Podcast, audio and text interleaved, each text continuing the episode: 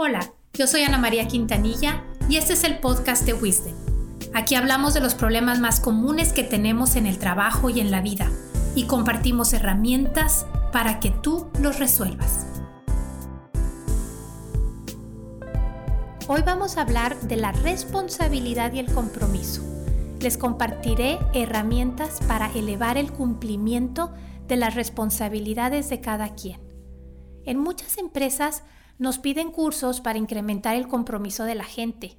Le llaman accountability. Y hemos visto que los jefes o coordinadores de estas empresas pues muchas veces están frustrados porque la gente les dice que sí van a hacer lo que les pidieron y luego no cumplen. O sea, lo, lo que dicen es que realmente no pueden confiar que suceda lo que se acordó. Y obviamente pierden mucho tiempo recordándole a la gente las cosas y reconfirmando compromisos.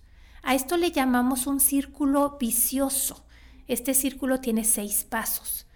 Y, y este círculo lo pueden romper, o sea, se puede, se puede mejorar tanto por el lado del jefe como por el lado del colaborador. Porque si veo el otro lado de la moneda, o sea, cómo, cómo percibe el colaborador, me doy cuenta que esta persona siente que hace mucho esfuerzo y que el jefe pues realmente no aprecia siempre pues todo lo que ya se está haciendo. Te platico cómo, cómo es este círculo vicioso y, y si tú lo detectas en tu trabajo, pues te invito a que analices muy bien cuáles son los pasos y cómo cortar este círculo y empezar un círculo, eh, pues no vicioso, sino los positivos, los círculos virtuosos. ¿Le corto? No, sí. bueno, entonces, todo empieza, este círculo vicioso inicia cuando el jefe ve una necesidad y da la orden, o sea, delega. Y luego el colaborador o, subalterno escucha sin preguntar o negociar y acepta todo. Es lo que le llaman un yes man. El paso 3 es cuando el colaborador hace lo mejor que puede con la información que tiene. El paso 4 es cuando el jefe se enoja porque el colaborador no cumplió. El paso 5 es cuando el jefe hace el trabajo, pues porque el otro no lo hizo, y luego se llena de mucho trabajo y ya no puede con más, está muy cansado. Y el paso 6 es cuando el colaborador pues se desmotiva porque su trabajo ya lo está haciendo el jefe y bueno, pues se acomoda. Y de ahí Regresamos al 1, donde el jefe ve más necesidades y da más órdenes y delega porque ya no puede con más. Y así volvemos a empezar. Este círculo, como te decía, lo puedes romper en cualquier lugar, porque es un círculo vicioso que es un perder-perder. Pierden los dos. Fíjate, están perdiendo tiempo, energía, recursos, creatividad, o sea, se pierde lo más importante que es la confianza entre el jefe y el colaborador. No importa en qué parte del círculo estés, tú puedes cambiar la historia. Vamos a ver cómo romper cada uno de los seis pasos del círculo vicioso. El primero, si tú estás dando órdenes o instrucciones, puedes desde ahí evitar el círculo vicioso. Lo que necesitas hacer es explicar muy bien lo que deseas lograr, mostrar para qué pides lo que necesitas. Tienes que ser muy claro en qué estás pidiendo. Asegura que la otra persona sí entienda a qué te refieres. No supongas que todos tienen sentido común porque no lo tienen. También cuando pidas algo, define el tiempo de entrega, o sea, para cuándo lo quieres y el lugar donde quieres que se entregue.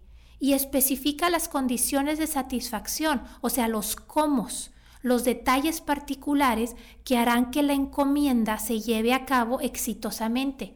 Y por último, asegura que preguntas si el otro puede, si entiende, si quiere. Y además preguntarle, a ver, ¿estás comprometido con esto? Debes esperar a que te responda sí. O sea, tienes que decir que la gente, o sea, tienes que asegurar que escuchas un sí, porque todo lo demás no es un compromiso. O sea, si la gente dice, en eso estamos, no te preocupes, haré mi mejor esfuerzo, voy a tratar, eh, estoy enterado del problema, etc. Todo eso es igual a no. Si tú te enojas por un no, entonces la gente te va a mentir. Te van a decir que sí por presión o por costumbre y continuará el círculo vicioso. Es importante que tú con la otra persona acuerden cómo se va a poder decir no, o sea, guardando las formas. Pónganse de acuerdo, porque eh, hay que permitir que la gente sea asertiva y que tú entiendas por qué te está diciendo que no, si te dice que no. Es que a lo mejor realmente desde su punto de vista no lo ve posible y está siendo sincero. Cuando tú lo entiendes le puedes explicar mejor cómo sí funcionaría. Y de esta manera, pues, rompes el círculo, el círculo vicioso desde el inicio. Si ya pasó el primer paso, bueno, también se puede romper en el segundo, que es cuando el colaborador escucha sin preguntar ni negociar. Aquí el colaborador mismo puede romper este ciclo y lo haría con mucho respeto y mostrando mucho interés. Aquí es que el colaborador puede preguntar, ¿qué específicamente se requiere que yo haga? Y puede pedir ejemplos. ¿Para qué quieres que haga esto? ¿Cuándo quieres que te lo entregue o cuándo quieres que lo haga? ¿Cómo quieres que lo haga? ¿Y dónde quieres que te lo entregue? bien importante que negocie dando opciones de cómo sí pudiera cumplir. Esto es responsabilidad para adquirir compromiso. Mientras esto no ocurra, no se romperá el círculo vicioso en el paso 2 y por lo tanto tampoco en el paso 3 porque van juntos. O sea, el paso 3 es cuando eh, la persona hace lo mejor que puede con la información que tiene. El paso 4 es cuando el jefe se enoja porque el colaborador no cumplió. Pues claro que no cumplió porque no entendió o entendió otra cosa. Y yo he escuchado en las juntas que me toca presenciar para evaluar la capacidad de liderazgo de los altos mandos frases como todo salió mal porque no le dedicaste tiempo. O sea, ¿cómo sabe el jefe que no le dedicó tiempo? O sea, no tiene idea de que la gente estuvo hasta el fin de semana preparando la entrega y que todo el mes estuvieron estresados adivinando qué les pudiera preguntar el jefe. Si se fijan, aquí no hay eh, foco, hay una pérdida de tiempo, energía y obviamente no están viendo cómo resolver, no están viendo resultados. Todos están discutiendo cuánto tiempo le invertiste en hacer el trabajo y ya no están viendo cómo, cómo obtener el objetivo. Otra frase que me encanta es, no profundizaron en el análisis. En buen plan, yo que soy consultor, no sé a qué se refiere, porque no profundizaron en, el análisis, no es nada sólido. O sea, no sabemos qué está pidiendo el jefe. La forma de romper este círculo vicioso es repasar junto con el colaborador lo que se pidió y el objetivo. Aquí el jefe pregunta, a ver, ¿qué entendiste? ¿Qué crees que debías hacer? ¿Qué prioridad creíste que tenía esto? Eh, aquí es importante entender a la persona para descubrir cuál es el mejor proceso para que haya un entendimiento, un entendimiento mutuo y que la falla no se vuelva a, a realizar. Es posible que se requiera que trabajen juntos en el proceso para asegurar el aprendizaje. ¿Ok? Y para romper el, paso 5, donde el jefe hace todo el trabajo y se cansa, pues se requiere romper creencias, romper ideas como las siguientes. Yo lo hago más rápido. No tengo tiempo de enseñar. Yo lo hago mejor. Yo soy el único responsable y entonces por eso culpan a los demás y se refuerza la idea de que los demás son unos ineptos y flojos. Se crea un ambiente pues bastante feo entre jefe y colaborador. Aquí lo que hay que hacer es ir delegando las partes donde ya sabes que el otro puede. Hay que supervisarlo, darle feedback y pedir rendición de cuentas oportunamente. Y por último también puedes romper el círculo vicioso en el paso 6.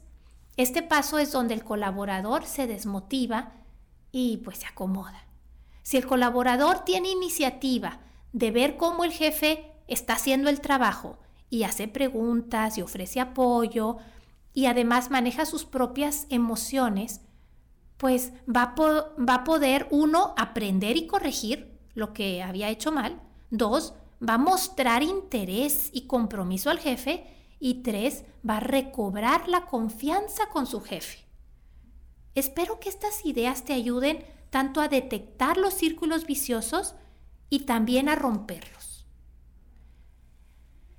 Y yo creo que sí sería bueno compartir este material con las personas que tienen eh, pues una relación no tan buena con su jefe o con sus empleados, pues para que puedan salirse de estos círculos viciosos.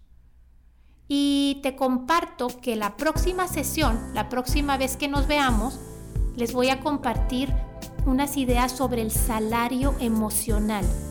Esto se ha venido eh, trabajando ya en los últimos años y es muy importante que tú sepas cómo dar y cómo recibir este salario emocional.